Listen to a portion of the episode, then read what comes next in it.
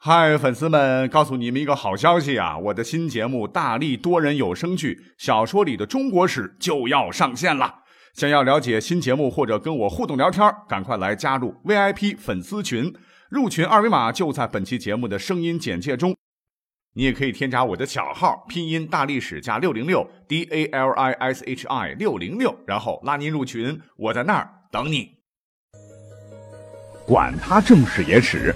这里只有大历史，大力讲的历史正在播出，欢迎收听本期节目。今天呢，我去理了个发啊，花了二十五啊，把我心疼的呀。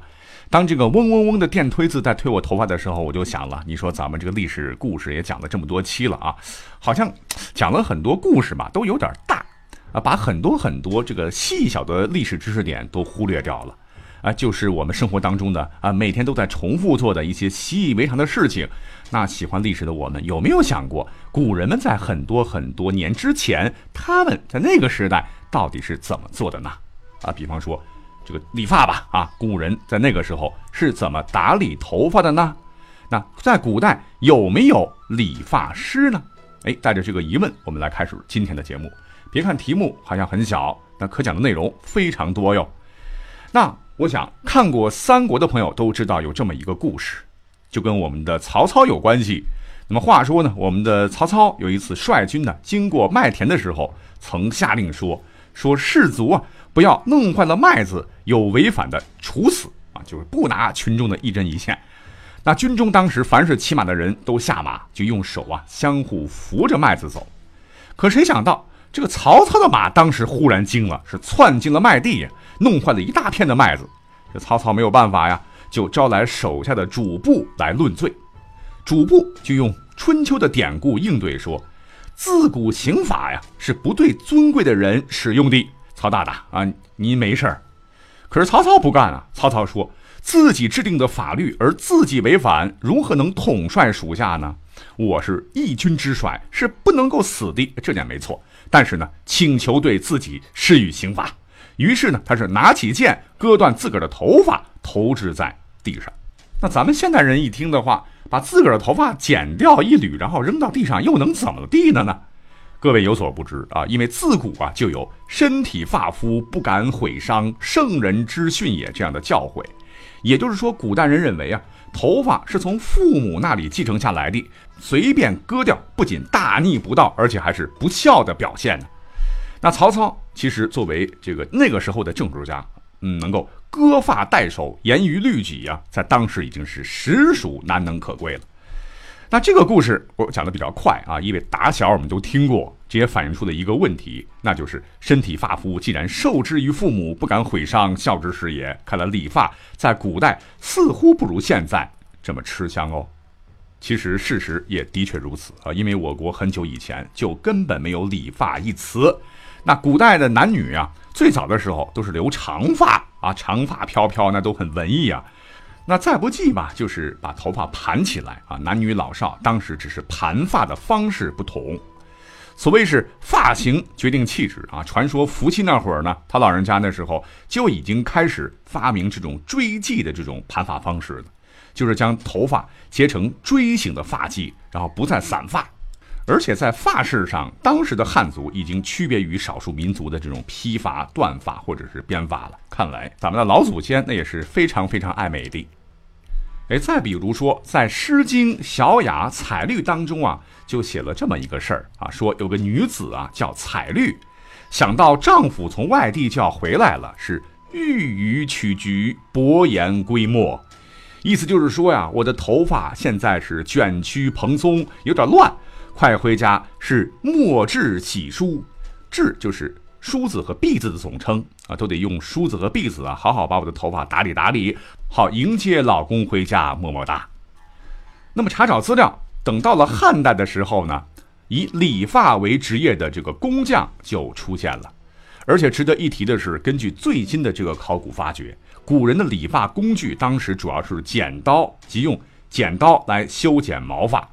当时剃刀使用的是非常少的，哎，我们目前发现的这是我国最古老的实体剪刀，就是在山西宝鸡那旮瘩出土的西汉绞骨式的铁剪。那这把西汉铁剪在当时啊，应该是贵族才能用得上的。那当时的一般老百姓，呃，可能用的是青铜刀具，甚至是石刀石斧来切断自己的长发。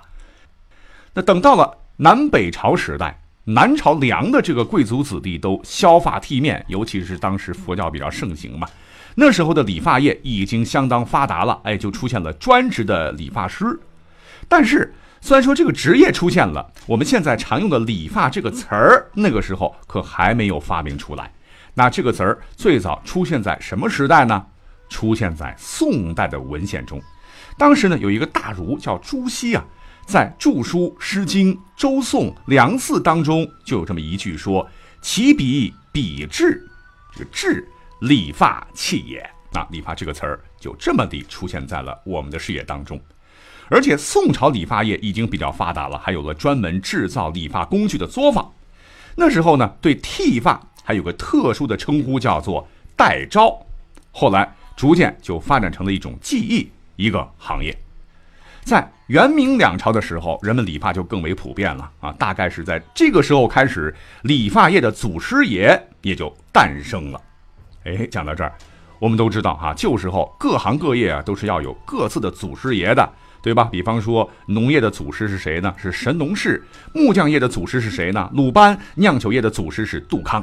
可是理发业的祖师爷，您知道是谁吗？哎，是八仙之一的吕洞宾啊。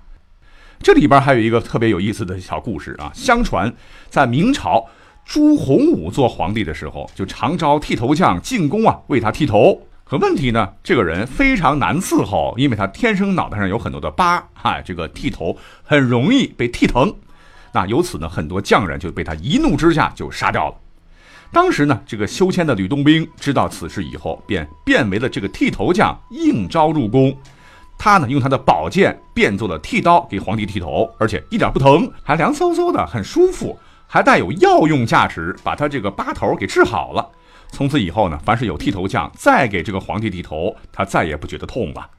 就这样呢，原本呢没人敢学剃头的，后来学的人是越来越多了，剃头业也就兴旺发达起来。人们很感激吕洞宾啊，便将吕洞宾奉为祖师爷。当然，这是一个民间传说故事了。那么正儿八经到了清朝的时候，哎，我们都知道满族贵族啊，为了达到长久统治汉人的需要，就强制下令全国男子一律剃头梳辫，是留头不留发，留发不留头啊。人们无奈的就剃掉前额顶上的这个头发，而理发业在那个时候就空前发展起来了。当时啊，到处都有理发挑子，这个理发工啊，手持铁叉沿街叫卖，给人理发。那由于各朝代对头发的这个清洁卫生处理方法不同啊，所以呢有不同的称呼。比如说明代叫做篦头，清代叫剃头，还有叫剪头、推头等。你看我们现在说的一些剃头、剪头、推头，都是从清代延续下来的一些用词。而且据考证，我国创建的第一个理发店呢，正是在清顺治年间在顺天府建立的。好了，既然说到了剃头匠啊，说到了清朝。各位可知，那历史上对于剃头匠、理发师傅们来说啊，当时有一类人的这个头是最难剃的，搞不好咔嚓还会掉脑袋。为啥呢？因为这些刁难的主顾就是九五至尊的皇帝，尤其是清朝的皇帝，那剃个头规矩繁多，稍不留意可能就犯了忌讳。据考证，因为清朝皇帝剃头的门道贼多啊，比方说他们剃头。肯定跟一般老百姓不一样了哈，咱们头发长了去理发店，然后吹洗剪烫，人家那可不能行，因为人家是真龙天子啊。剃头前是一定要挑黄道吉日的，时间呢一般安排在上午太阳出来以后，意为如日之升啊，表示皇帝治理下的这个江山社稷有着旺盛的生命力。而且呢，给皇帝理发啊，剃头师傅们必须要满足这三个基本条件。第一个就是一定要政治过硬，没有犯罪前科。那么上面的、下面的所有家里的人嘛，也得清清白白。第二点呢是剃头匠绝对不能用自己的工具啊，咱宫里面给你把这个家伙备齐。比方说清朝的这个雍正皇帝的这个剃头就有专门的剃头刀，是用特殊的材质制成的，锋利无比啊。这个手柄啊是用黄金雕刻的龙形浮雕，收在专门的这个金丝楠木制作的盒子中。那第三个标准就是剃头前呢，这个剃头匠要穿上皇家的特制衣服，虽然说没有很华丽，但也是要全身绣满这个龙纹图案。那给天子剃头绝对不能寒酸呐。当这个剃头师傅给皇帝老子正式剃头的时候，那也有讲究啊，必须是右手持刀挨着皇帝的这个头皮，而自个儿的左手呢，绝对不能碰着皇帝。因为皇帝的头那就是龙头，谁敢碰龙头，那绝对是活不过第二天呐。也就是说呢，这个右手啊要悬空作业，无论是剃头还是净须，只能顺刮，绝对不能逆刮。啊，你要逆龙鳞呐，所以极大的考验了这个剃头师傅的水平。那剃头匠们必须要小心翼翼地拿起剃刀。而且皇帝身边的这个侍从，这眼睛都直勾勾的，这个盯着剃头匠手中的剃刀。如果在剃头的时候心理素质不好，或者是手艺不过关，不小心割破了皇帝的皮肤，哪怕只是轻微的一丢丢伤口，哼哼，下场一定会很惨的。所以说呢，在古代给皇帝剃头，那剃一次就仿佛从鬼门关走过了一趟啊。但是啊，如果剃得好，赏赐自然是少不了的啊。不过前提是你得有命拿。好，讲到这儿呢，就把很多有关于剃头的、理发的一些历史知识点都讲完了。感谢你的收听，我们下期再会不。